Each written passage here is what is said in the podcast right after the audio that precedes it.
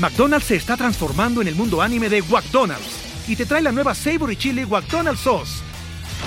Los mejores sabores se unen en esta legendaria salsa para que tus 10-piece chicken wack papitas y Sprite se conviertan en un meal ultra poderoso.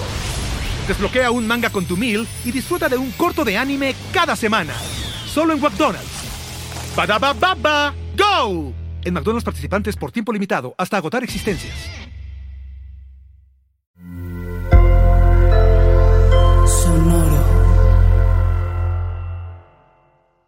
Semana 13. Para algunos de buena, para otros de mala suerte. No sé qué vaya a suceder. Lo que sí les puedo decir es que cuando hay que ser realistas, cuando escuchamos el nombre Cincinnati Bengals, la verdad es que da como un, como un tic nervioso a los Chiefs. Es la verdad. Y de esto vamos a hablar aquí en el Chief Leaders de la semana 13 previo al partido precisamente en Cincinnati contra los Bengals. Parrilladas y tailgates con tiernas costillitas sazonadas con una variedad de suculentas salsas. Kansas City es casa de los Chiefs, un equipo en constante búsqueda de la excelencia. Figuras como Lamar Hunt, Len Dawson, Neil Smith, Christian Okoye, Tony González y Patrick Mahomes son estandartes de un equipo que merece y tiene una gran afición para respaldarlos. Ibis Aburto conduce Chiefs Leaders. La punta de flecha en el análisis de los Kansas City Chiefs.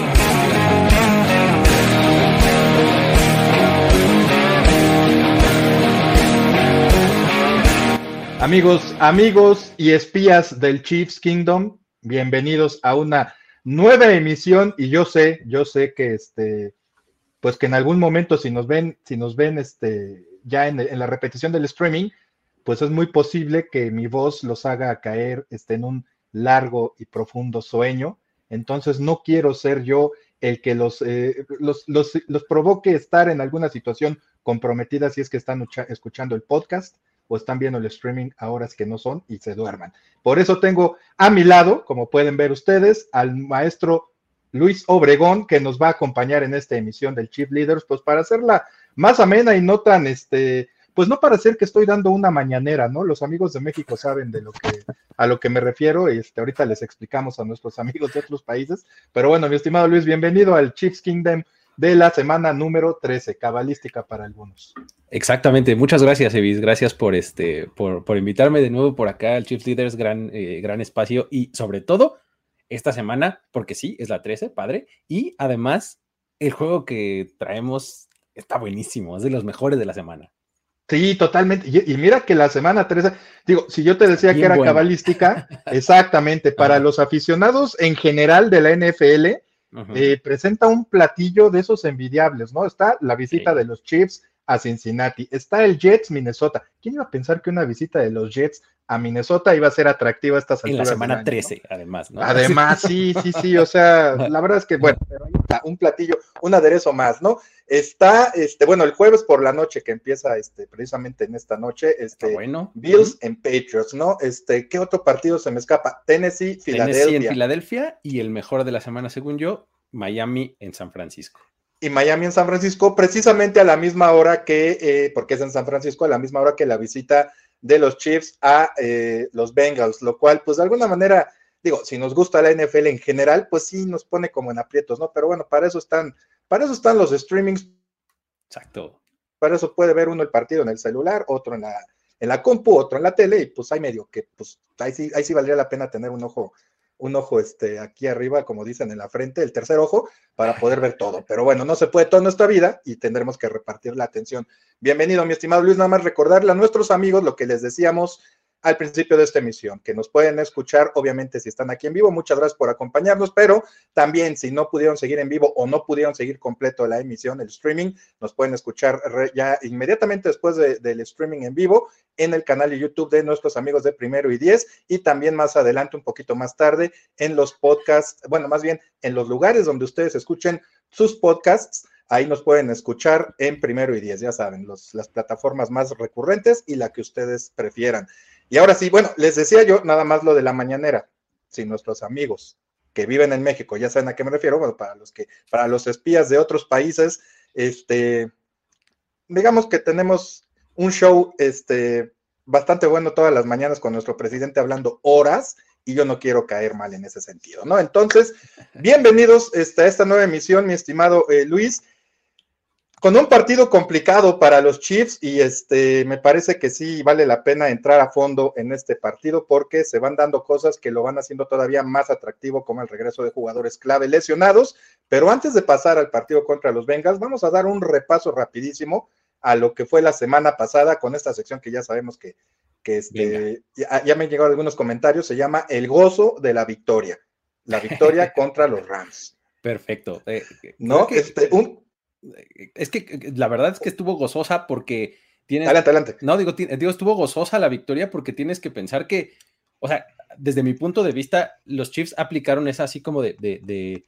de, jugar con su comida, ¿no? O sea, son como gatito doméstico que, que, juega así con su presa antes de matarla bien, ¿no? O sea, siento que así fue un poco. Pues sí, buena analogía. La, realidad es que, pues digo, qué, qué bueno por los Chiefs, y qué malo para el espectáculo que se hubieran dado semanas antes, bueno, que de por sí los Rams venían acarreando varios problemas, pero que semanas antes empezaran a sufrir con las lesiones y, sobre todo en jugadores clave, ¿no? Como la de eh, Cooper Cup, que lo deja fuera para el resto de la temporada en ese partido contra Arizona. Este, una jugada que a mí me queda la sensación, ay, no, no, quiero decir que fue con mala leche, pero que sí fue como, como temeraria, ¿no? O sea, llegarle al tobillo a un jugador que va cayendo y, después de saltar y todo eso se me hizo como, pues no mala leche, insisto, pero así como de, desleal, que no es exactamente lo mismo, ¿no? Como muy, muy innecesaria, si lo quieren ver así. Bueno, se va Cooper Cup, Matthew Stafford de repente tiene problemas de, conmociones, este, estaba en el protocolo, no juega, ahí, ahí, este, ya, ya con esas dos, se te va tu jugador más eh, espectacular a la ofensiva y aparte se va el jugador que se conecta con ese con ese elemento, ¿no? Entonces ya desde ahí me parece que los Chiefs ya iban ganando 14-0. Fácil, sí, totalmente. Entonces, ya como se da el partido, lo que me sí, exacto, lo que como se da el partido, a mí me, lo que me preocupaba más era que hubiera lesiones, porque también los Chiefs ya empiezan a sufrir el, el estrago de la del, del, camino largo que representa la temporada, ¿no? Se logra de alguna manera eh, eludir esa cuestión y como dices, el partido lo fueron los Chiefs consintieron a los Rams lo necesario, hicieron lo que tenían que hacer sin esforzarse al máximo y se llevan una victoria clara de 26 puntos a 10. Facilito, la verdad es que creo que estuvo facilito, sin mayor problema y vamos, hubiera sido un partido bien padre y bien espectacular en otras circunstancias, pero pues la verdad es que pues no lo fue, o sea, eh, estuvo como de trámite un poco, creo, para los Chiefs, ¿no? No, y, uno esperaría, eh, digo, obviamente sabemos que no todos los partidos son iguales, ¿no? Y te quedas luego con la sensación de lo que sucedió hace cuatro años cuando el partido de la Ciudad de México, que no fue en la Ciudad de México, pero que se fue a la sucursal eh, de la Ciudad de México en Estados Unidos, como es Los Ángeles, eh, fue un partido espectacular. La verdad, uno, les, les, puedo decir que es el, uno de los partidos más espectaculares y mejor jugados que he visto en toda la vida que llevo viendo fútbol americano de la, de la NFL. Ya en ese momento yo, yo lo dije en Twitter y me dijeron, es que cómo es, cómo es posible que digas que un partido en el que hubo intercepciones y balones sueltos, es que las defensivas también juegan y las defensivas en ese partido forzaron los errores, realmente no fueron errores infantiles, como un pase desviado que no, de, las manos de un receptor, o un mal pase justo a las manos de un defensivo, o una mala entrega de balón en el backfield para un balón suelto ahí mismo. O sea, los, la defensiva forzó los errores y se ganó,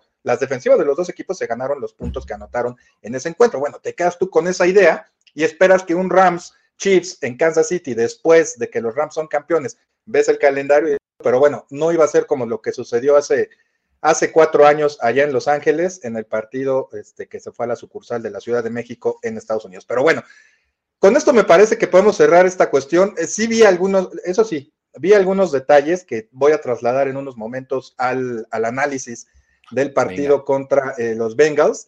Sí vi en unos momentos, eh, porque la defensiva de los Rams tenía todavía a Aaron Donald en buen momento, después sufrió una dolencia que de hecho lo tiene fuera para el siguiente partido, pero mientras estuvo en el campo, sí vi que la defensiva de los Rams en algunos momentos puso en aprietos, no a Mahomes, pero sí a, bueno, por consecuencia, ¿no?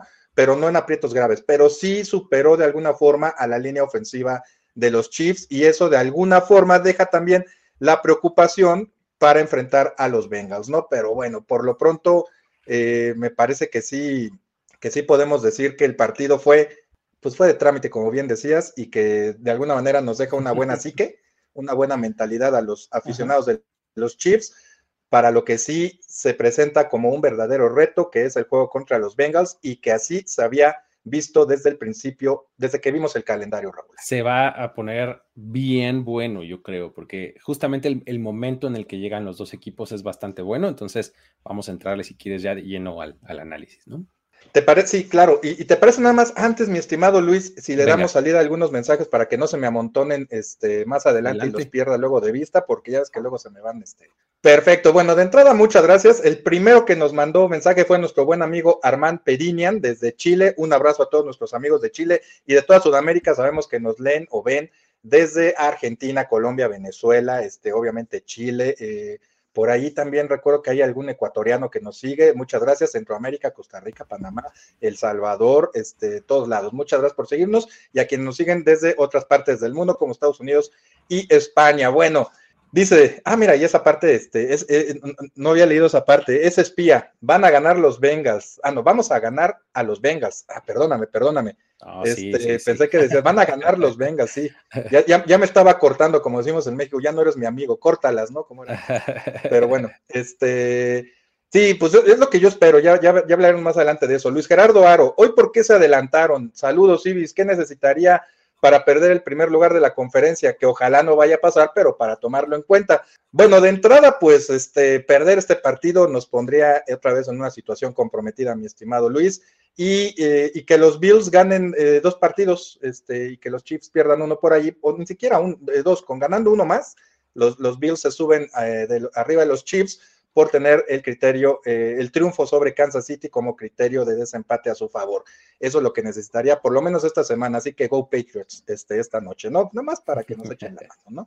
Este, y adelantamos el programa por problemas de agenda. De hecho, también una disculpa que no pudimos estar la semana pasada. Este, se nos complicaba eh, a un servidor la posibilidad de tener la emisión mañana y por eso le pedí al, al estimado Luis que nos adelantara el día de jueves, el día de hoy. Vamos, ha estado, ha estado difícil, ¿no? La agenda últimamente, pero bueno, eh, tratamos de encontrar siempre un lugar para no, este, eh, no dejarlo sin este programa. La semana pasada sí fue muy complicado, pero esta no, este, por lo menos fue en jueves. Pero es, diciembre, ustedes saben, ya empiezan también mm. pues, las posadas en México, este, las fiestas y pues todo lo que eso implica, ¿no? Y las reuniones familiares también, todo el asunto, ¿no? Bueno, este, Lester Rivera, ya empezamos, no te enojes, ya empezamos, ya estamos aquí este, hablando de nuestros Chiefs. A nuestro buen amigo Alejandro Salazar Hernández, muchas gracias por regalar una membresía de primero y diez a nombre de todo el equipo de primero y diez. Eh, vámonos más adelante, dice, voy a empezar rápido con esto. Eh, precisamente Alejandro nos pregunta, ¿qué piensas de la adquisición de Melvin Gordon? Eh, al parecer no confían en, en Ronald Jones de second, como dicen allá y siento que Gordon solo estará hasta el regreso de Clyde Edwards y Lair.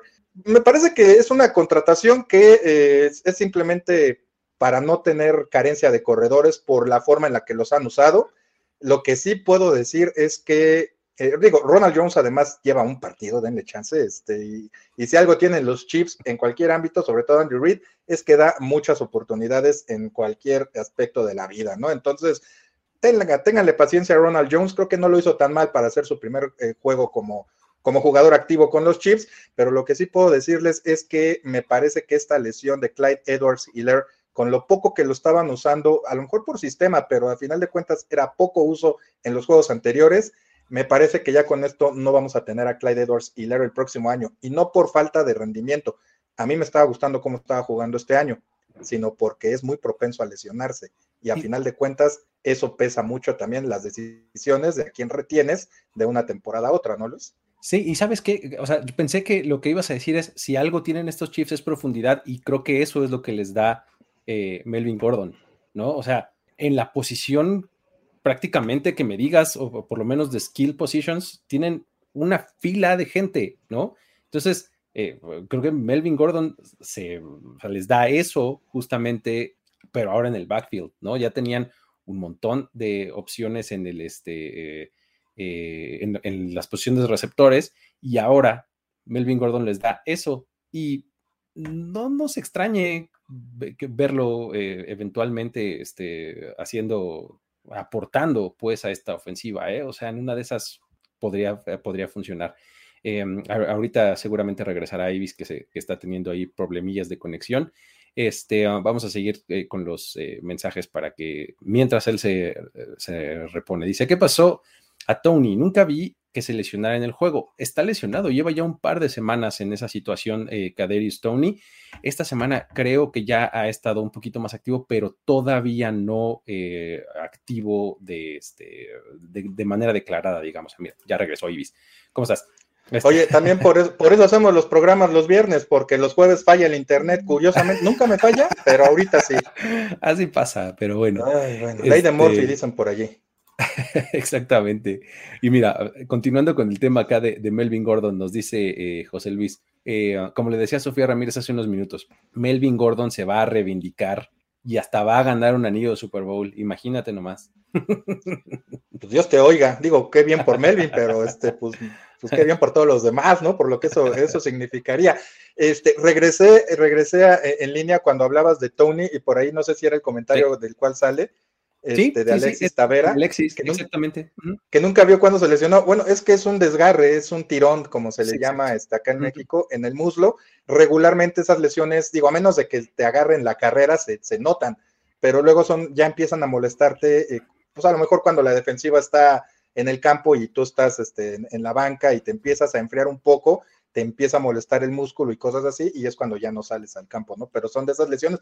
Es lo que yo comentaba que me preocupaba de eh, Kaderius Tony cuando lo contrataron los Chiefs, cuando lo, adquirieron en un cambio con los Giants, que por algo también los Giants lo cambian. Hablaba de Clyde Edwards Hiller y el hecho de que probablemente, me parece, ya no va a estar en Kansas City por ser muy propenso a lesionarse, y Kaderius Tony me parece que los Giants lo sueltan por un, con, con, esa como uno de los factores principales. Y el problema es que lo está demostrando precisamente después de dos partidos de estar jugando muy bien, eso sí, pero ya está lesionado, ¿no? Entonces ahí también la durabilidad es lo que, lo que de alguna manera te hace dudar de la capacidad que tenga Tony de aportarle a este equipo. En el campo se ve que cuando esté va a aportar. Lo que puede hacer a largo plazo es lo que podría preocupar, ¿no? Pero Todo está que juegue, ¿no? Todo está en que pueda jugar. Nada más es el pequeñito detalle, ¿no? Pero bueno. A ver. ¿Qué más? Dice, decías que eh, José Luis, verá el comentario. Contra los Rams estaba muy cantado, dice Carlos Castillo, así que Ibis nos dejó sin Chiefs líderes la semana pasada. La verdad lo pensé, ya después de, ver el marcador y el juego, cómo se llevó, dije, pues como que tampoco pasó mucho porque no hubiera, ¿no? Pero bueno, a ver, luego, este. Ay, mira, ya ves, ya se me juntaron los, este, los, los, los mensajes y de repente se me, se me, se me pierden. Ah, mira, esto, esto es algo interesante. Eh, Sergio Fuentes dice: ¿Vieron el podcast de los hermanos Kelsey? Eh, o Kels, como les gusta, como se dicen que se pronuncia. Estuvo de invitado Pat Mahomes. No, no he escuchado ni visto el podcast, pero sí vi un video que está circulando precisamente desde hoy jueves en el que Pat Mahomes eh, eh, recuerda cómo se dio el proceso para que los Chiefs lo seleccionaran y lo que comenta es algo que he dicho yo siempre, mi estimado Luis, que los Chiefs, en particular Andy Reid y Brett Veach, sabían que querían a un coreback con las características de Patrick Mahomes y ese era obviamente Patrick Mahomes. y, de alguna manera Mahomes también revela que había otro equipo que ya había dicho Sean Payton que, que así lo había, lo había visto con los Saints, que estaba muy interesado en él y que de las las cosas empezaron a dar de tal forma que Patrick Mahomes les dijo, ¿saben qué? Bueno, no sé si se los dijo así, pero él así lo dice. Yo quería jugar en Kansas City y le dije a los Chiefs, hay alguien más interesado que me va a tomar antes de la 12. Si ustedes no se apuran, me voy a ir para allá, es lo más seguro. Y no porque él quisiera, sino porque lo iban a tomar. Y ahí es cuando ya los Chiefs hacen todo el cambio con Buffalo para eh, reclutar a Patrick Mahomes, que insisto, esta, esta, esta historia de Mahomes relata la, versión que yo tengo y, lo que hemos visto, que Andy Reid quería a Patrick Mahomes porque se ajustaba a lo que él quería jugar. McDonald's se está transformando en el mundo anime de McDonald's y te trae la nueva Savory Chili McDonald's Sauce. Los mejores sabores se unen en esta legendaria salsa para que tus 10-piece chicken wack papitas y Sprite se conviertan en un meal ultra poderoso. Desbloquea un manga con tu meal y disfruta de un corto de anime cada semana. Solo en McDonald's. Baba, go. En McDonald's participantes por tiempo limitado hasta agotar existencias. Tal cual, sí, sí digo, no, no he visto yo el, el, clip de video que mencionas, pero eh, vamos, sin saber un poco la historia, solamente cuando rastreas el movimiento y, y, lo ves, pues tiene esa lógica, ¿no? O sea, te das cuenta que es un equipo que, digo, los Chiefs estaban abajo en el orden del draft y se avientan hasta el top 10. O sea, sí. ¿por no qué? Haces eso, aparte, exacto, no haces eso por un jugador que dices, eh, en una de esas sale bien. No, vas por el que estás absolutamente convencido que quieres y lo haces por un jugador, no por una posición, no por, no, sino por alguien en particular, con nombre y apellido. Exacto, porque luego vienen ya los análisis, este, sobre todo los equipos que, que, ya van escogiendo al último de cada ronda, ¿no? Es que era el mejor disponible, el mejor atleta, el mejor jugador técnicamente uh -huh. y todo eso. Bueno, pues sí tiene cierta lógica. Sí. Cuando sube, y eso es lo que también refuerza mi, mi, teoría, que bueno, ya no es teoría porque ya lo dijo este, el hijo que nunca tuve, Patrick Mahomes. Eh, de alguna manera, eh, el hecho de que Patrick Mahomes no era no estaba entre los corebacks mejor calificados, este, entre los mejores prospectos de su posición. Digo, estoy hablando en una, en un, en, del 1 al 3, ¿no? Que son, digamos, los top. No estaba, de hecho, no, de hecho, si, si me apuran tantito, creo que no estaba entre, en el top 5, de hecho. Entonces, sí, de hecho, el no. que tú busques, que tú subas por un coreback que no está, que no tiene las mejores calificaciones, pero que te gusta a ti, habla de que pues realmente era lo que necesitaban los Chiefs para hacer lo que han hecho a partir de 2018, que es titular, ¿no? Alex Smith era muy bueno para su estilo de, de pases cortos y de bolsa de protección o de, o de, quedarse estático en formaciones abiertas, pero Mahomes es el que les dio la, la, la, la, otra dimensión, ¿no? De jugar, bueno, se oye muy tonto, ¿no? Pero de tochear, como decimos aquí en México, ¿no? Como dicen en Estados Unidos, jugar street ball, ¿no? Street ball, exactamente, o sea, totalmente. Y, y efectivamente, ese año no fue especialmente bueno de quarterbacks, o sea, no había prospectos no. tremendamente buenos y, y, ni así Mahomes figuraba como uno de los mejores. Exacto. O sea, fue el año de Mitch Trubisky, ¿no? Eh, ese mismo año. Entonces, eh, los Bears suben incluso por Mitch Trubisky, o sea, y, y, y, no, la verdad es que no se veía como un buen año para los quarterbacks y aún así eh, los Chiefs se avientan para arriba, ¿no? Y luego vienen los análisis estos, perdón por la palabra, los análisis mamertos estos de que qué, qué hubiera pasado, por qué los, por qué este Chicago no, no, no, este, no reclutó no a Patrick Mahomes, qué barbaridad, cómo se me fue. Pues porque no estaba en el radar, o sea, no era un coreback, uh -huh. Reitero, con, con, buenas calificaciones para lo que era el draft. Era es, un, que, es un coreback, y, y, aparte es muy fácil hablar a todo pasado, ¿no? Claro, y, y, y además, eh, es algo que siempre decimos mucho Jorge y yo en el draft, es un jugador es tan exitoso como el lugar al que llega. Es decir, uh -huh. Patrick Mahomes en Chicago, en ese momento, yo creo que no sería el Patrick Mahomes que estamos viendo hoy en los Chiefs, o bueno, que terminó siendo en los Chiefs. O sea, el entorno juega mucho, mucho, mucho, este, eh, para qué tan bien o qué tan mal sale la carrera de un jugador. ¿no? Entonces, probablemente yo creo que no sería Patrick Mahomes lo que es hoy en Chicago. Exacto, y ya nada más para cerrar, digo, ahora que estamos en época del Mundial, en diciembre, cosa que espero nunca más pase en esta vida. Ojalitas. Este, uh -huh. Sí, exacto. Este, para, para los de la selección mexicana, es algo muy, muy fácil de entender.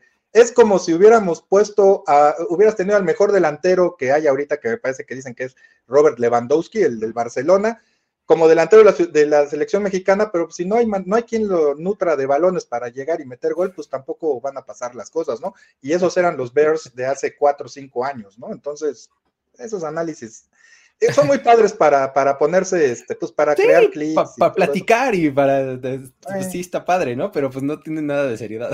Ah, sí, exacto, las vidas paralelas siempre son muy interesantes. ¿Qué hubiera sí. pasado, sí, no? Pero bueno, dos mensajitos más, mi estimado Luis, para darle este trámite a este, a este asunto del Chiefs Leaders de jueves, eh, que se cae internet. Pero bueno, dice, este, Alejandro Ferrufino, y ya lo perdí por aquí, pero tú ahorita lo vas a poner por allí. Aquí está.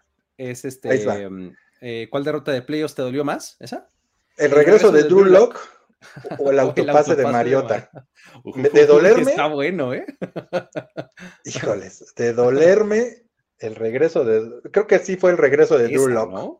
Sí. Ah, ah, sí, sí, Porque Drew Locke, Drew Locke es este de actualmente, ¿no? Pero Andrew Locke es el de los Colts, ¿no? Tienes toda la razón, tienes toda la razón. Sí, este, miren, nada más ya le he contado la anécdota, pero pues no, a, nuestro buen amigo Alex, este, te lo voy a contar rapidísimo. Estaba, es, e, era cumpleaños, estábamos celebrando el cumpleaños de mi hija, este, 2013, si no mal recuerdo, fue esa, tenía 10 años.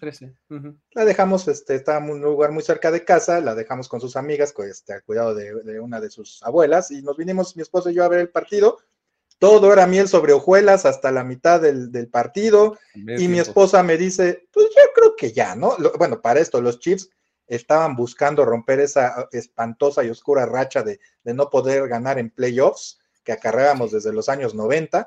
Y mi esposa me dice, pues yo creo que ya, ¿no? Estaban ganando por 24 puntos, 28 puntos, si no mal recuerdo. Y en cuanto me dice eso, mi esposa le digo, espérate, son los Chiefs. Y dicho y hecho tú puedes darte una idea, mi estimado Alex, de cuánto me dolió eso con ese comentario, ¿no? Pero bueno. Sí, sí, sí. Horrible, horrible. Y, por último, nuestro buen amigo Sergio Fuentes, un saludo. Dice, el que bueno, ¿qué dice? El que bueno, no entiendo, el que hizo nada esta semana fue McKinnon. Bueno, McKinnon llegó al partido pasado, Jerick McKinnon, y también lo... Eh, eh, la última vez que tuvimos emisión de Chief Leader, les anuncié yo la lista de lesionados y nunca hablé de ella, ¿no? Pero bueno, Jerick McKinnon llegó súper adolorido al partido. Bueno, después del partido contra los Chargers, creo que le dolían las pestañas y este, y estaba así con varias dolencias en la lista de lesionados.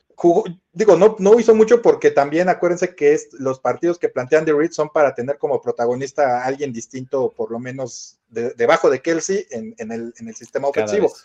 Pero creo que McKinnon, lo poquito que hizo contra los Rams era, él fue bueno, no había por qué exponerlo a más. Este, a Isaiah Pacheco es el que llega con el ímpetu y es el que está rompiéndola en el ataque terrestre y aparte rompiendo este, cascos y cabezas y pechos al atacar la línea de scrimmage. ¿no? Entonces, denle chance, digo, vamos este, en la semana número 13, los, los, jugadores ya tienen 11 o 12 partidos a cuestas, denles chance de algún partido tomársela con calma, ¿no? Totalmente, ¿no? Y, creo que de eso se trata la ofensiva de los Chiefs, ¿no? O sea, se trata de, variar, de que siempre, como dices, hay un protagonista distinto cada semana. Pues a lo mejor esta no le tocó a McKinnon y ya pasa nada, ¿no? O sea, Como no le pasó a Edwards Hiller las semanas previas cuando todo el mundo decía, es que ya no lo usan. Hubo una vez que creo que tuvo tres carreras para, para cero yardas, pero bueno, pues fueron tres carreras también. Y, lo digo, si han seguido a los Chiefs, saben que va a ser, un día va a ser McKinnon, otro día va a ser eh, CEH, el otro día va a ser este, Maqui, este, perdón, este Isaiah Pacheco, van a tener su momento, ¿no? Pero bueno, mi estimado Luis, ¿qué te parece si ahora, como decimos aquí en el Chief Leaders, ponemos, vamos a analizar a los Bengals y vamos a poner manos a la obra? Chiefs Leaders. Bueno, pues ya, la verdad, como les decía yo en, el intro de este partido, ay, hijos, estos Bengals, este, sí, sí da tic nervioso cuando, cuando sabes que vas a enfrentar a los Bengals. Eh, históricamente un equipo que se le ha dificultado mucho a los Chiefs y, sobre todo en una etapa en la que los Chiefs parecen pues dominar a prácticamente toda la NFL por momentos, ¿no? O sea, es cuando dices, ¿qué pasa? Y bueno, todavía dijeras, bueno, los Bengals les ganan claramente desde el principio hasta el final, dices, bueno, pues sí, algo, algo pasa, ¿no? Pero no, las, bueno, no les tengo que contar mucho, ¿no? Sí, totalmente. O sea, el asunto es que eh, lo dices muy bien y eso es lo que más debe afectar al, fan de los Chiefs, que es en esta época en la que son tan buenos los Chiefs, hay una kriptonita para ellos. Era Tom Brady, ahora es Joe Burrow. O sea, está muy impresionante. O sea, ahí te van unos datos que encontré, fíjate. ¿eh? Desde el inicio de 2019, Patrick Mahomes tiene récord de 33-3 en noviembre, diciembre y enero. Ajá. Y eh, está 0-2 contra los Bengals, 33-1 contra el resto del mundo, ¿no? ¿Cómo te puedes explicar eso, no? ¿Cómo le haces? Ahora, otra. Mahomes tiene récord de 44 ganados y 4 perdidos en su carrera en los juegos en los que los Chiefs tienen ventajas de 14 puntos o más. Ajá. Y está 0-2 contra los Bengals. O sea, esas dos derrotas que tiene son contra los Bengals. O sea, contra todos los demás está invicto. No pierde cuando va arriba en el marcador. O sea, ¿cómo te explicas eso? O sea, y, es la historia de los últimos dos juegos, tal cual, o sea, del campeonato de conferencia de la semana 17 de la temporada regular eh, eh, del año pasado, en donde los Chiefs salen así disparados de un cañón, se van adelante y de alguna manera en la segunda mitad los Bengals encuentran la manera de darle la vuelta y terminar con la victoria. Y fíjate que, de esas dos derrotas, una es más explicable que la otra.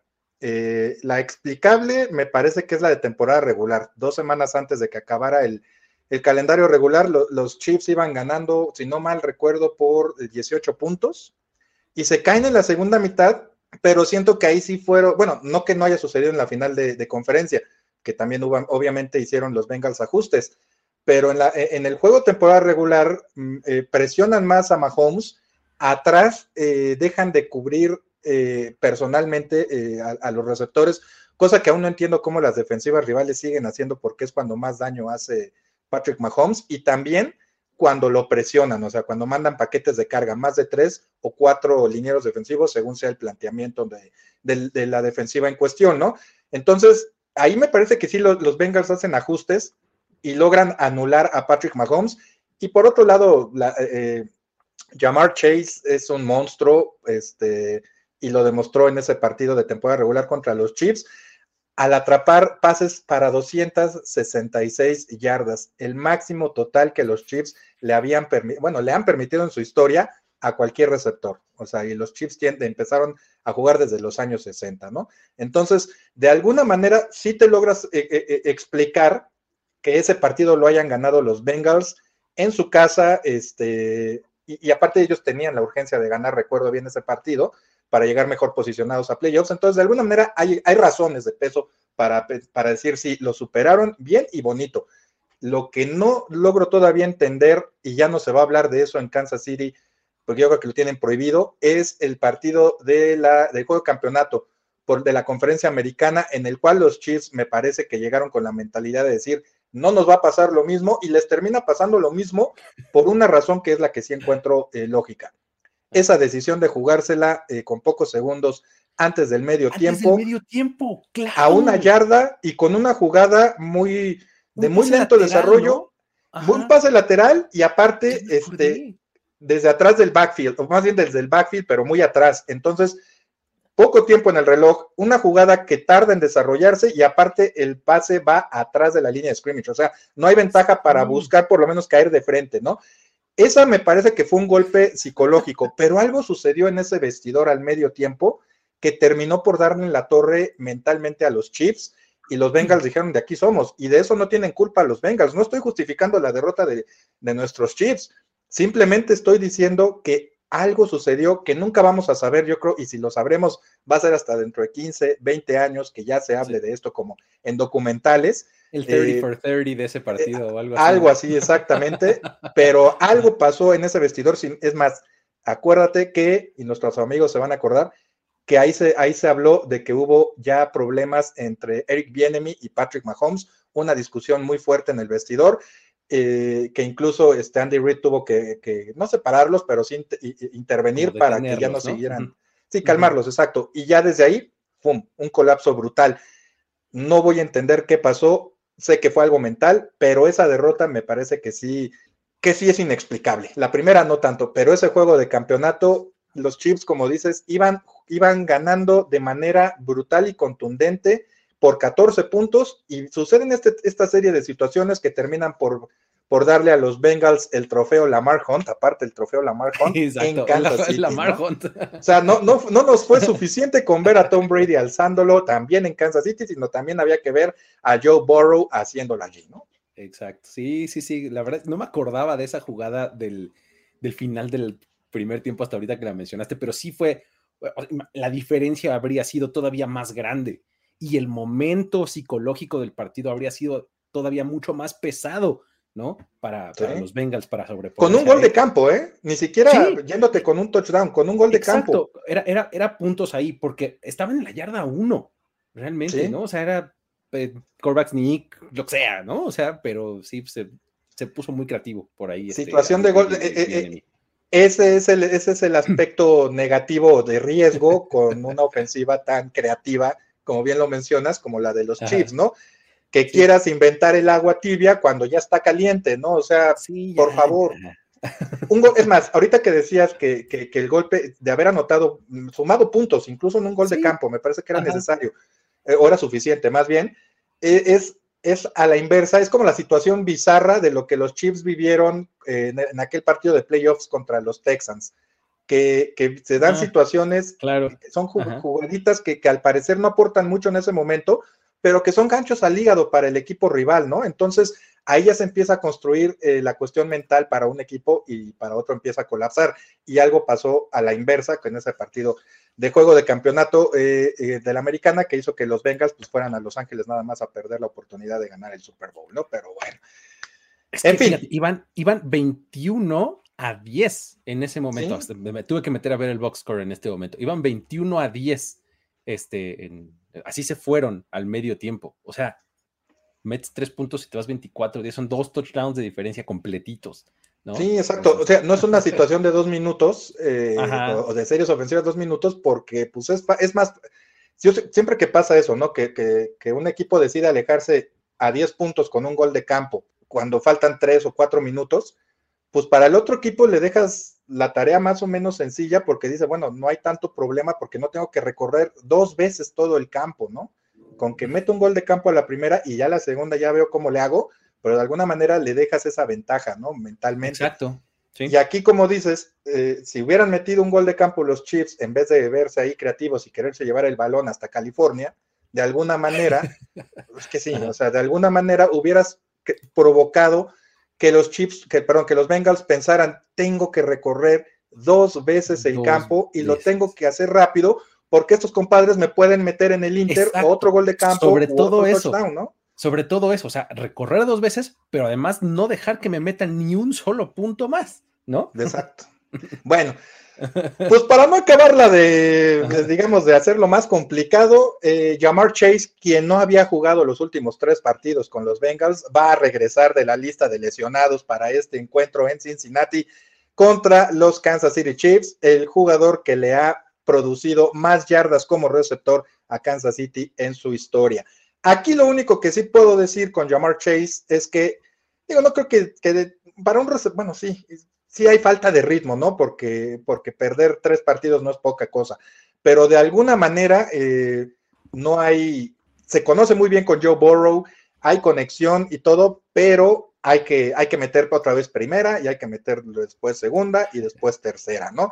Si no hubiera habido lesión o se hubiera regresado este, la semana pasada Jamar Chase, a lo mejor ahorita ya estaría metiendo tercera y ya sería todavía más peligroso de lo que podríamos anticipar. Pero va a ser peligroso, o sea, no quiero decir que va a ser, que no va, no, no creo que tenga un juego tan espectacular como, como para producir ni siquiera 200 yardas, pero sí es un tipo que es capaz de, pues como dicen, ¿no? Si voy a usar analogías de coches, pues bueno, es un tipo que es capaz de pasar de 0 a 100 en, en 10 segundos, ¿no? O sea, es un tipo que te puede hacer mucho daño y si algo ha demostrado el perímetro de los chips es cierta vulnerabilidad contra receptores habilidosos, ¿no? Ahí está, ahí está uno de los matchups que a mí me parecen más importantes de este partido, que es eh, el front seven de los Chiefs es bastante bueno. Eh, eh, hemos hablado, has hablado de ellos en varias ocasiones, de Chris Jones, de Nick Bolton, o sea, muy bien el front seven, pero la secundaria es bastante sospechosa. Es la número 12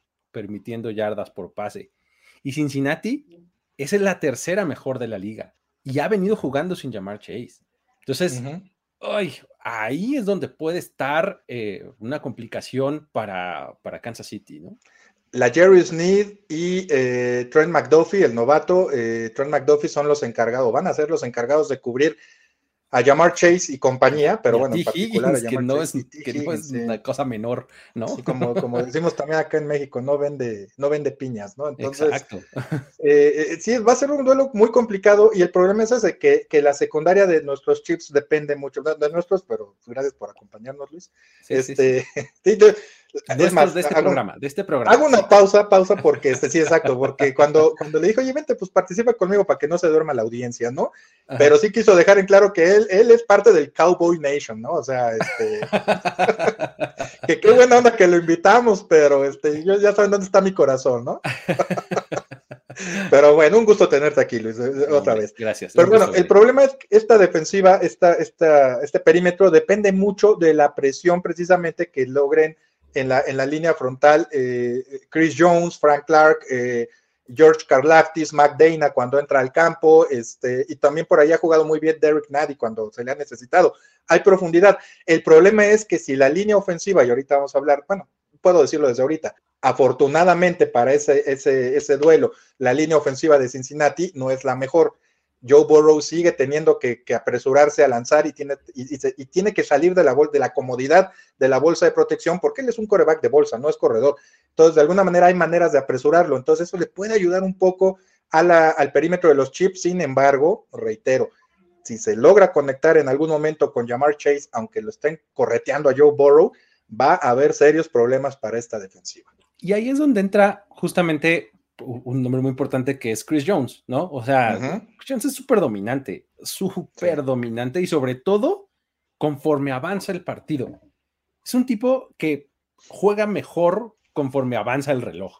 O sea, es, tiene la capacidad de en el último cuarto hacer dos o tres jugadas que son definitivas. A lo mejor no es un sack, a lo mejor no es una cosa espectacular de ay, Alza mucho los brazos y es un recurso que ya no muchos defensivos hacen. Exactamente. Y eso le afecta mucho a los corebacks, ¿no? La presión por el centro, ¿no? Y, y Joe Burrow es uno de estos corebacks a los que no te conviene mucho presionar con, e, con hombres extra, porque es muy bueno pre-snap, o sea, leyendo la defensiva y sabiendo a dónde ir con el balón rápido, ¿no?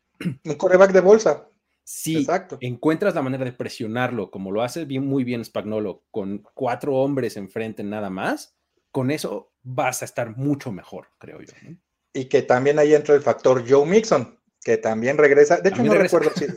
Sí, también, creo que no jugó la semana pasada, ¿no? Entonces también regresa a reforzar esa, ofensiva, ¿no? Y si algo ha tenido la defensiva terrestre de los Chiefs es que sí, empezó más o menos bien la temporada, pero desde que enfrentaron a este monstruo llamado George Jacobs, y lo dije, no me vas a dejar mentir, Luis, lo dijimos aquí en esa ocasión, si los Chiefs dejan que Josh Jacobs entre en ritmo, ese partido contra los Raiders iba a ser muy complicado y se ganó por un punto.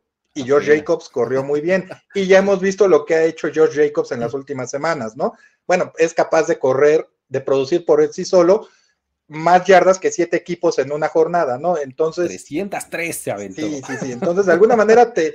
Sí, no juegues. Entonces, de alguna manera, este sentó un mal precedente este, para los Chiefs porque ya les saben cómo correr. George Jacobs lo demostró, los Raiders lo demostraron, y Joe Mixon es un corredor muy elusivo que puede darle ese balance que le permita a Joe Burrow trabajar con cierta calma, ¿no? Con tantita calma que tenga, va a ser muy peligroso. Entonces, me parece que sí, esos son, son las cuestiones, son los, los duelos más interesantes a seguir cuando se habla de la eh, defensiva de los Bengals, perdón, de los Chiefs contra la ofensiva de eh, Cincinnati, tomando en cuenta el regreso de Jamar Chase, ese monstruo que de veras también da así como que tic nervioso.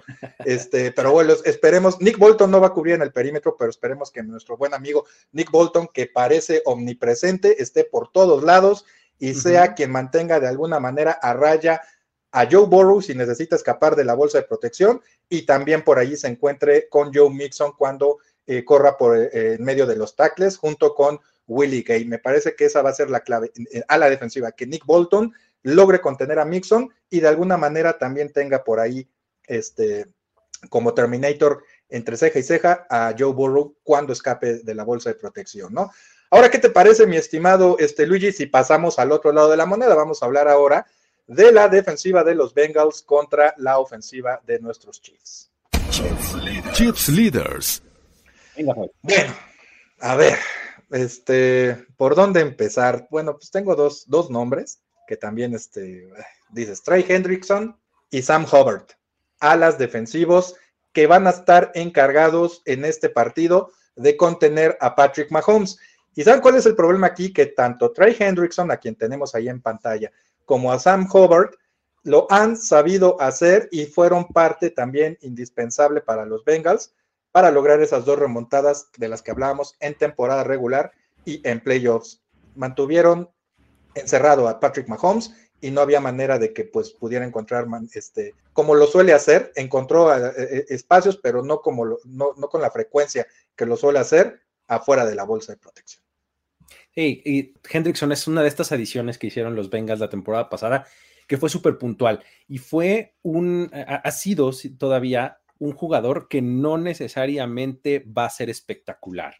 No va a ser el pass rusher que va a tener 10, 12 sacks por temporada, pero es el tipo blue collar, ¿no? O sea, que se va así a, poner el overall y los guantes y va a hacer el trabajo sucio y va a tener los, las jugadas importantes de vez en cuando cuando las tenga que tener y no necesariamente eso, sacks y demás, sino eh, haciendo buenas contenciones, deteniendo el juego terrestre, sí, de repente es bueno presionando, pero me parece que es un elemento bien, bien importante para la defensiva de los Bengals.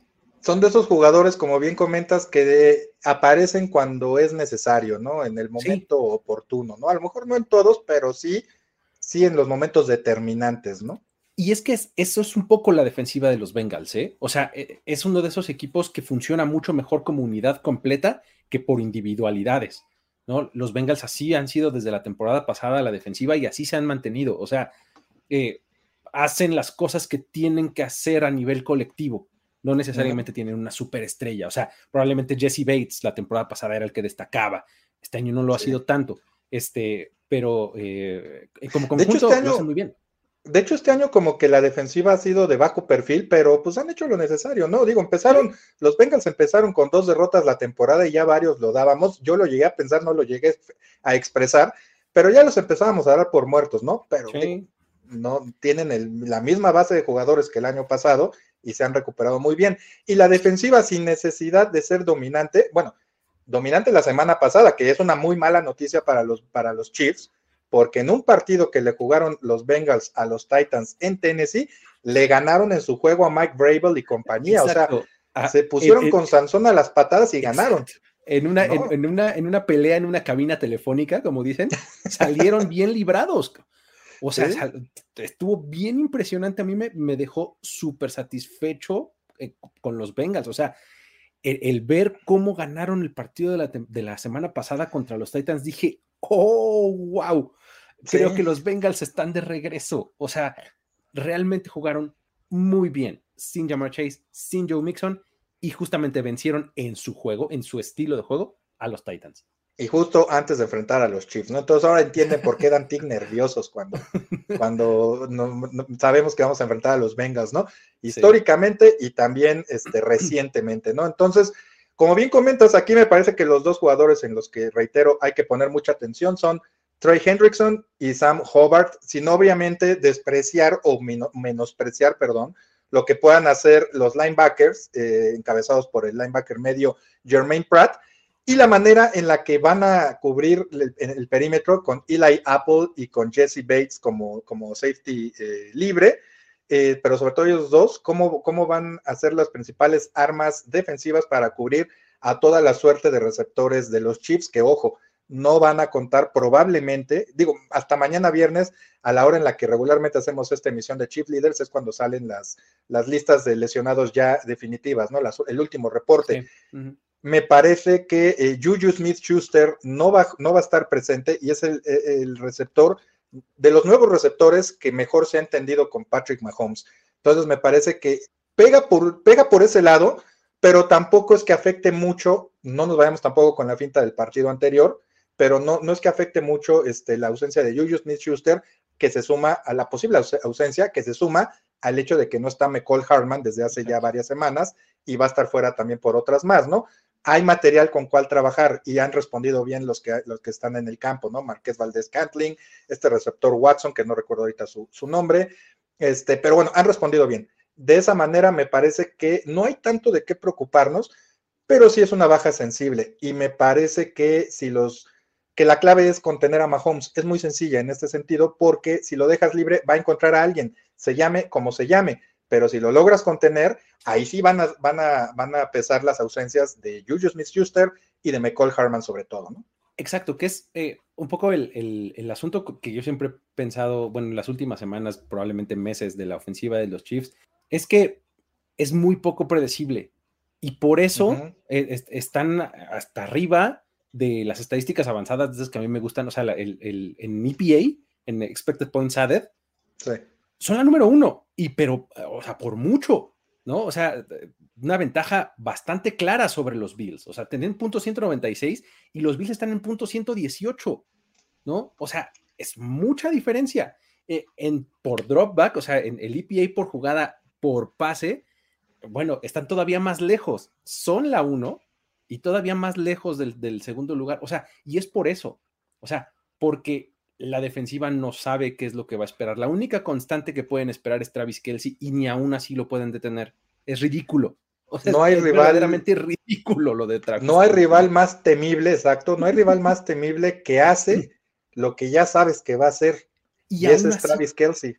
Te lo restriega en la cara, ¿no? O sea, Exactamente. Sí, digo, mira, Patrick Mahomes es el hijo, así le digo a mi hija, ¿no? Ese es el hermano que nunca tuviste, es obviamente el hijo que nunca tuve, Ajá. pero Travis Kelsey es el primo que nunca tuvimos, ¿no? Entonces, sí, sí dices, muy, caño, está muy impresionante. Y, y bueno, eh, y regresando al punto, es la variedad es, que tienen es, es, es, lo que le da esta, esta ventaja, ¿no? O sea, MVS va a producir, Sky Moore va a producir, o sea, uh -huh. Sí, que no lo Mientras no sean patadas, patadas de despeje, por favor. Sí, sí, sí. ¿No? Pero va a encontrar espacios al final de cuentas, ¿no? Entonces, eh, me parece que es, es una, una, gran ventaja para los Chiefs esa, esa gran variedad, ¿no? Exacto, es que de eso se trataba. Se va el número 10 que ahora juega en Miami, que sé que muchos no quieren que mencione el nombre, pero bueno, ya también no se lo tome personal, pero no lo voy a hacer. Pero bueno, se va y de alguna manera, este, pues no hay, no, no hay dinero para contratar a, a, alguien pesado en la agencia libre, este, y tienes que apostarle a eso, a, a, actores secundarios en tu equipo y en otros equipos para formar, para darle potencia a tu juego aéreo, ¿no? Y, y eso es lo que, a ver, Luis, pues tú me vienes produciendo este Chief Leaders desde hace un año y de alguna manera este, lo venimos diciendo desde que se fue el número 10 que ahora juega en Miami, ¿no? En la variedad iba a estar el gusto para esta ofensiva de los Chiefs así ha sido, así es, y así va a ser este, todo, este año por lo menos, ¿no? Ahora, pasando al duelo clave, eh, al jugador clave para este partido, antes de pasar a la etapa final de nuestra emisión, yo digo, es un jugador clave el que pedimos siempre, pero yo aquí voy a tener que poner tres, a dos a muy ver. claros, sí, a dos muy claros. A la, bueno, a la línea ofensiva en general, pero en particular a Orlando Brown y a, eh, y a Andrew Wiley, que son los encargados de contener también por su lado a Hendrickson y a Hubbard y a Travis Kelsey, por la manera en la que se pueda también, porque lo van a cubrir. Tienen, este, si lo van a, si van a presionar a Mahomes, Mahomes va a tener que soltar en muchas ocasiones el pase rápido y Travis Kelsey va a tener que ser esa válvula de escape en el juego aéreo de mediana distancia que le permita avanzar a los chips, como, como bien mencionaste, lo ha hecho durante toda la temporada, pero necesita de alguna manera encontrar ese espacio o creárselo. Entonces, me parece que esos tres jugadores van a ser clave para el funcionamiento ofensivo de Kansas City. Y es una de las grandes virtudes que tiene Travis Kelsey, el tener esta muy buena lectura de la defensiva rival, ¿no? El saber el tipo de cobertura que va a enfrentar y leerla exactamente igual que como la lee Mahomes, ¿no? Uh -huh. Para que ya sabe así con una miradita, ah, you're hot, ¿no? O sea, sabe que nada más tres pasos y va a voltear y ahí va a estar, o ya sabe que si tiene el leverage linebacker por dentro le va a hacer un escuadra afuera y si la tiene por dentro va a ser un hook, no sé, algo por el estilo, o sea, lo leen exactamente igual y ahí es donde está la ventaja, ¿no? O sea, de, de viene la presión rápido eh, a Kelsey, ¿no? Normalmente es lo que acaba sucediendo, ¿no? Tengo dos palabras para describir precisamente lo que estás diciendo, mi estimado uh -huh. este, Luis. 13 segundos. ¿Qué Exacto, hicieron sí. Travis Kelsey en ese, en ese tiempo para, en el juego divisional contra Buffalo? Exactamente, o sea, fue puro pre-snap, o sea, pura lectura antes del centro de la defensiva. Exa sabían perfectamente en dónde estaban los espacios que querían atacar. Y así lo, han, lo hacen siempre. O sea, lo sabían una... y tan Kelsey lo leyó bien que acuérdate que para el segundo pase, Travis Kelsey le dijo, vamos a hacer la misma. Yo, la déjame misma correr unas yardas y me la lanzas. Y le dice, o sea, casi, casi tocheando, ¿no? O sea, de vete al sí. fondo, ¿no? Y, y, y, le dice Patrick Mahomes, órale va. Y jugada que hacen, ejecutan, y bueno, ya el resto es historia, ¿no? Este, ya después de ahí, pues compramos el boleto para jugar contra los Bengals en la final de la conferencia americana. Pero bueno, mi estimado Luis, ya para pasar a la recta final de esta emisión y le decimos a nuestros amigos que nos manden sus picks para darlos rápidamente aquí en la emisión de Chief Leaders. Eh, ¿Qué te parece si pasamos algunos mensajes más este, de nuestros amigos que nos siguen en el streaming en vivo en YouTube? Acuérdense que si no pudieron ver completa la emisión en vivo o la quieren repetir, lo que quieran ustedes, dormirse de cualquier forma, aunque esté Luis Obregón aquí en las noches, los pueden seguir en cualquier plataforma que transmita sus podcasts preferidos. Bueno, Saludos desde Nogales, Sonora. Nos saluda este, nuestro buen amigo Alejandro Ferrufino, a quien no tenía ubicado, de repente perdió su mensaje. Un saludo a todos nuestros amigos norteños de México. Luisa de Gante dice: Según un documental que vi, eligieron a Patrick Mahomes por un juego en colegial, donde estaba perdiendo por muchísimos puntos, pero que aún así nunca bajó de ritmo y jugó hasta el final como si pudiera ganarlo. Bueno, mi estimado Luisa, muchas gracias antes que nada por seguirnos. Si tienes eh, manera de hacernos llegar ese, ese documental, algún link en YouTube o algo, yo no lo he visto, no lo dudo que, así haya sido, sobre todo si viste el documental y, Andy Reid lo dijo, pues entonces es palabra de, Dios, entre comillas, ¿no? Pero bueno, este, pero si nos puedes hacer este, llegar, está ahí eh, tan. Eh, sí, no, lo, que decía es que es, yo tampoco he visto el documental, pero está describiendo a, Patrick Mahomes de Texas Tech. O sea, así jugaba, ¿no? O sea, sí, no o sea, a ver, ¿cuántas veces en la vida no andamos por allí, este, pues con amigos y pues a lo mejor tú compras unas papas fritas de un sabor que a los demás no les gusta, pero a ti te gusta, es lo que te funciona, es lo que es lo que quieres para saciar tu hambre en ese momento, o un refresco, un jugo de algo que no le gusta a nadie, bueno, es lo que a mí me parece y es lo que me hace sentir bien. Bueno, en este caso con los Chiefs es básicamente lo mismo. fue. Patrick Mahomes, por ahí leí un comentario de que también los Bears lo querían, a lo mejor lo evaluaron, si lo querían lo hubieran reclutado en lugar de Mitch Trubisky, ¿no? Este, pero bueno, pues no sucedió así. Pero, pero si no lo hubieran querido, hubieran ido por alguien más y veto a saber, veto a saber si ahorita tuviéramos chief leaders, ¿no? Nada más, para acabar pronto. pero bueno. Dice Alexis Tavera, y los estoy agarrando los, los este, mensajes así aleatoriamente. Dice: ¿Quién iba a decir que los Bills dieran su pick eh, a su dolor de cabeza en postemporada? Pues no, no tienen una buena monividente los Bills para que les hubiera dicho, ¿saben qué? Este, no, no lo contraten, no, no lo cambien. Pues les va a pasar mal, no tienen un yo del futuro. Sí, exacto, no tienen un DeLorean para ir a ver qué pasa después, ¿no? Pero bueno, Axel Ulises, quien siempre nos acompaña, nos saluda, un saludo, estimado Axel. Kansas City es contendiente con esa defensiva secundaria, sí, por gracias a la línea frontal. Eh, y la línea y, y, el perímetro ha tenido buenos momentos, pero ha tenido malos también, pero depende mucho de lo que haga la línea frontal y esa es la clave, no nada más de los Chiefs, de cualquier equipo, ¿no? El presionar al rival. Pablo U. Manzanero dice, ah, bueno, es el mismo. Este, también dice que sí, ya vimos el, podcast o ya lo escuchamos de los hermanos Kelsey y allá se dieron muchos datos interesantes. Pues ya había salido a la luz el hecho de que pues es lo que lo quería, ¿no? Nada más que él, él describe desde su punto de vista, Patrick Mahomes, cómo se dieron las cosas. Bueno, este, y ya nada más Sergio Fuentes dice que el documental que nos comentaban hace unos minutos, que de hecho fue contra, en un juego contra los Sooners eh, con Baker Mayfield. Entonces, este, pues digo, pues es el Patrick, digo, ojalá hubiera sacado Patrick Mahomes y hubiera contagiado a todo el equipo de ese ánimo, este, en la final de conferencia contra los Bengals, no nos estarían dando tic nerviosos ni, ni este otro tipo de malestares, pero bueno, por algo pasan las cosas. Antes de pasar a los picks de nuestros amigos, este sí puedo decir que yo espero a unos Chiefs que salgan con la mentalidad de no nos vuelve a pasar esto, como sucedió, sí, contra unos Buccaneers que no estaban y no están en su mejor momento hace varias semanas, pero que de alguna manera necesitaban quitarse esa, esa losa de encima, ¿no? Como dicen los en Estados Unidos, ese monkey of their back, ¿no? Venciendo a Tom Brady y aparte venciéndolo con, categóricamente. Me parece que van a salir con esta actitud los Chiefs, pero no va a ser tan fácil como en aquel partido contra Tampa Bay, ¿no? Yo creo que va a estar bien complicado. O sea, va a ser un juego cerrado, cerrado, este, pero creo que pueden, o sea, tienen los recursos para, para resolverlo.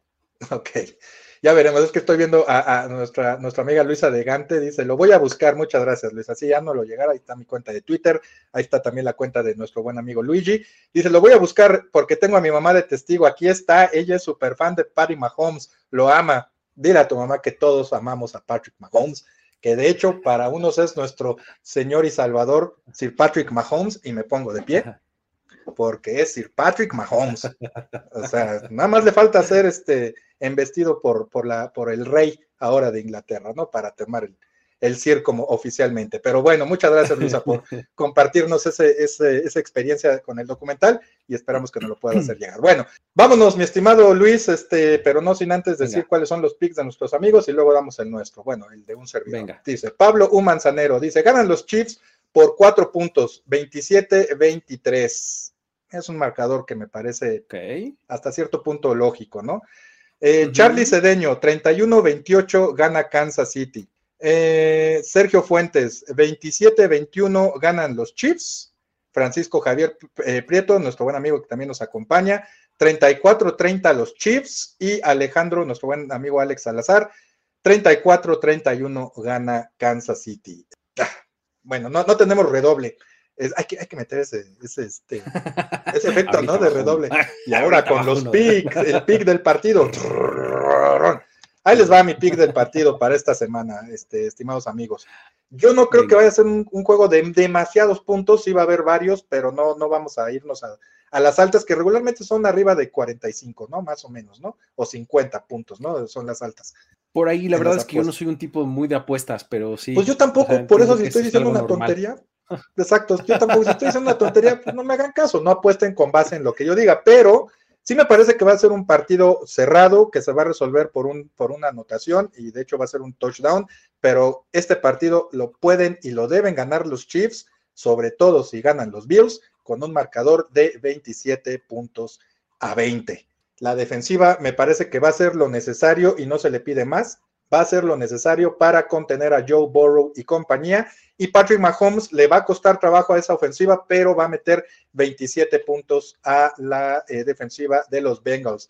Llegan en muy buen momento los dos. Me parece que llegan más encarrerados los Bengals, pero los Chiefs han superado las expectativas de todo el mundo. Incluso debo reconocer que las mías, yo lo dije en el previo de eh, temporada regular aquí en Chief Leaders, de acuerdo a lo que se veía en papel con Raiders, Broncos y Chargers, yo sí veía complicado que los Chiefs no pelearan por el título divisional, pero sí que lo ganaran. Pero de alguna manera, ahí están, primer eh, lugar en la división y además primera siembra en la conferencia americana. Y si los Bills ganan este jueves por la noche, tienen que ganar los, eh, los Chiefs en Cincinnati y ese sentido de urgencia, más lo que decíamos, el hecho de que no se repita la misma historia tres veces, me parece que sí este, los debe motivar para salir con el triunfo. Oye, tres veces además en un periodo de 11 meses. O sea, porque ah. esto sucedió en enero. Los dos partidos fueron en enero de, 2022. bueno, ya Luis, ¿no? O sea, ya te, invitamos y sigues metiendo el dedo en la llaga. Ya con tu playera de los Cowboys era más que suficiente. pero, pero, ¿sabes qué? Yo, yo también creo que los Chiefs ganan. O sea, yo creo que los Chiefs pueden ganar este partido. Es, el, eh, es, lo que yo tengo como pronóstico, pues, para esta semana es que los Chiefs pueden ganar este partido y creo que les va a costar mucho trabajo, pero creo que están en una situación en la que no pueden darse el lujo de tener una derrota porque entonces todo mundo los alcanza, ellos ya no pueden alcanzar, o sea, vamos, creo que eh, eh, el momento ahorita de la temporada está en su favor, tienen esa, no quiero decir presión, pero esa necesidad de continuar ganando. Entonces, yo creo que eh, además tienen eh, el talento y todo lo necesario para, ganar. O sea, creo que van a ganar. Consistencia. A ver, mi estimado este, Luis, Sergio Fuentes nos dice que si puedes dar, más bien nos pregunta que des tu, o te pide que des tu pick con marcador. Kansas City, este em, marcador. Eh, yo creo que es un partido en donde. Ya lo metiste en mm, problemas, Sergio, ya ves, mira, no venía preparado con, para semejante pregunta. No, no, y además, es que ah, ah, normalmente, te digo, soy un tipo que no apuesta, entonces cuando me dicen, ay, es que son favoritos por tres, los tomo, no sé. ¿No? Ahí así como que hago cortocircuito y ya no, sé. No, te metas en la apuesta, hombre. Pues nomás da un marcador así como diciendo, pues yo creo que va a quedar así. De hecho, yo así los, así los veo, ¿eh? Ajá. O sea, como para dar ese tipo de pronósticos, como que lo, que hago normalmente es como que imaginarme una narrativa de partido. Yo creo que los Chiefs pueden anotar X número de veces o algo por el estilo, entonces le pongo un número, ah, más o menos ese es mi proceso de pensamiento. Yo creo que, yo creo que sí pueden acercar a los 30 puntos. O sea, por ahí, creo que el 27 que mencionas me parece bastante bueno, o sea, 27, 28 y este, Los Bengals, es que me cuesta trabajo pensar que vayan a anotar poco también. O sea, yo creo que va a ser un partido de diferencia de dos, cuando mucho tres puntos. O sea, un 28-25, un 27-24, algo por ahí, es lo que yo veo como, como un marcador posible. Bueno, creo que el consenso es que va a ser un partido cerrado, ¿no? Para, es lo que, lo que vemos también en los picks. Y de hecho, este también José Luis Monterrosas Figueiras nos da su pick y dice Chips 24, Bengals 21. Eh, él se va más hacia abajo, se va a las bajas pero también lo ve muy cerrado. Y un agradecimiento a Alex Tavera, quien nos da una clase muy breve, pero muy concisa de la cuestión de apuestas. Este, dice, Kansas City, ah, no es cierto, discúlpame, ese fue, eh, perdón, eh, Alexis, te estoy confundiendo, es que se recorrió el mensaje. Pero dice, Kansas City gana el partido y el MVP. No sé a qué MVP te refieras. Eh, ahorita nada más digo un comentario rápido sobre ese. Pero bueno, Abraham Fragoso es quien nos da este, la clase rápida de, de, over y under. Ah, Favorito Kansas City por dos puntos y el over-under es de 53. Yo me, refería más o menos al over-under en promedio eh, que te ponen en las líneas, ¿no? Que creo que empieza por 47, sí. Pero sí, ven lo mismo que tú, creo que sí, ven por ahí que alguien suba de los 30 puntos, ¿no? Entonces, va a ser un partido cerrado. Y bueno, Nada más para terminar con, el comentario de nuestro buen amigo Alexis, este, creo que los dos candidatos que se perfilan para pelear ese premio de MVP son Patrick Mahomes y Jalen Hurts. Yo creo, si nos vamos por méritos, hasta antes eh, del partido contra San Francisco, no me acuerdo cuál fue el siguiente, contra los Chargers. Este, yo ponía Jalen Hurts, pero después Patrick Mahomes en ese, en ese lapso de partidos contra San Francisco y Chargers, este, como que sí me hizo decidir que no porque yo sea fan de los Chips, pero que sí está haciendo mucho con, relativamente poco, como decíamos hace unos minutos, ¿no? Pero, pero, el hype, las redes sociales, este, los videos virales, el hecho de que fueron el último invicto y pues todo lo que ya sabemos que sucede en esta modernidad de mundo, me parece que van a hacer que si las cosas siguen como van hasta ahora, Jalen Hurts sea el MVP de esta temporada. No que no lo merezca, pero sí impulsado por todo el hype que está despertando el paso de los Eagles. A mí me parece que, o sea, hasta fácil decir que Patrick Mahomes es el, este, el, más, el que más méritos tiene para llevarse el premio. O sea, por lo que ha hecho en el campo y con la materia que ha trabajado, me parece que así debería ser, ¿no? Sí. Y, estoy tratando de ser lo más objetivo posible, ¿eh?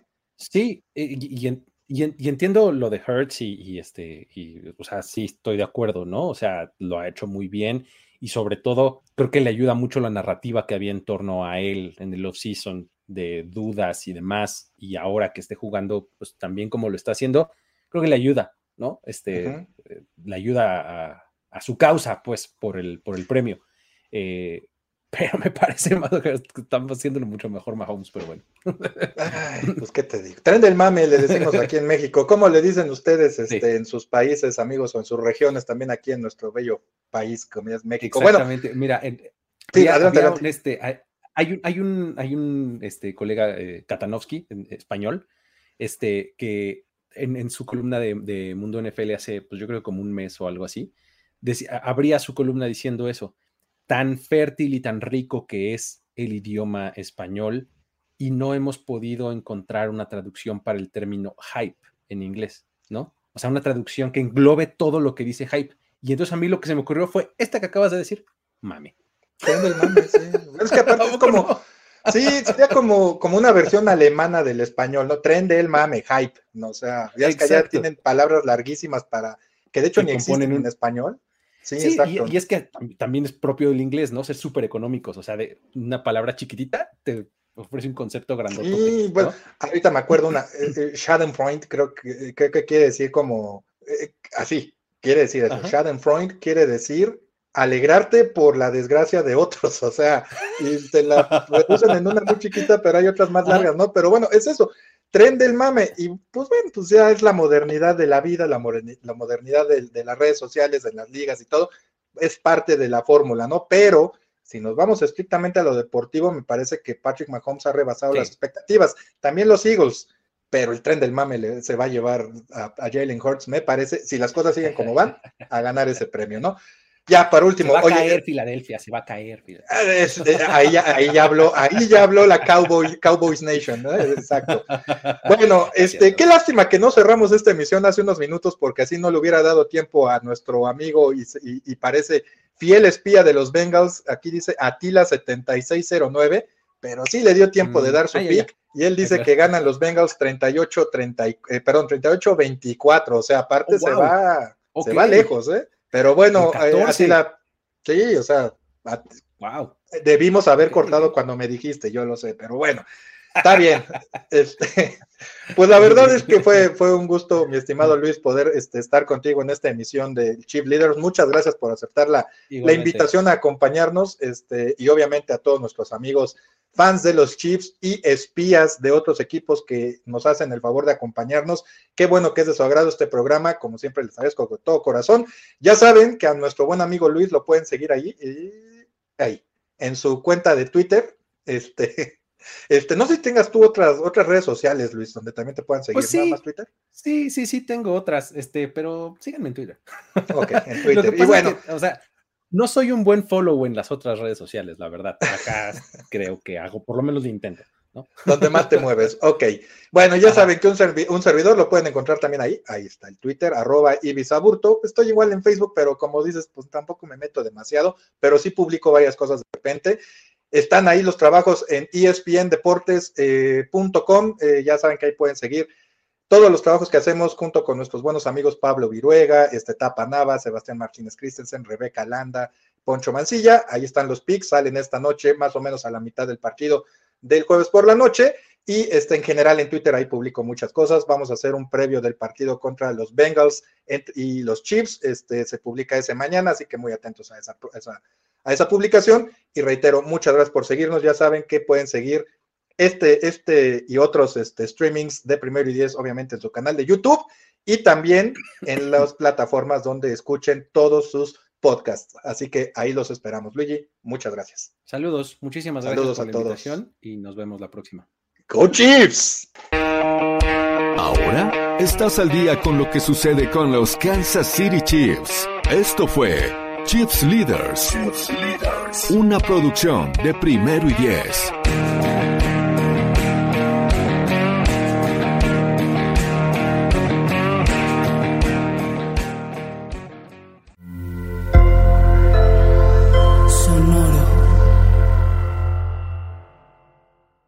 Step into the world of power, loyalty, and luck. I'm gonna make him an offer he can't refuse. With family, cannolis, and spins mean everything. Now, you wanna get mixed up in the family business. Introducing The Godfather at Choppacasino.com. Test your luck in the shadowy world of The Godfather slot. Someday. I will call upon you to do a service for me. Play the Godfather. Now at Chumpacasino.com. Welcome to the family. VGW Group. No purchase necessary. Void where prohibited by law. See terms and conditions 18 plus.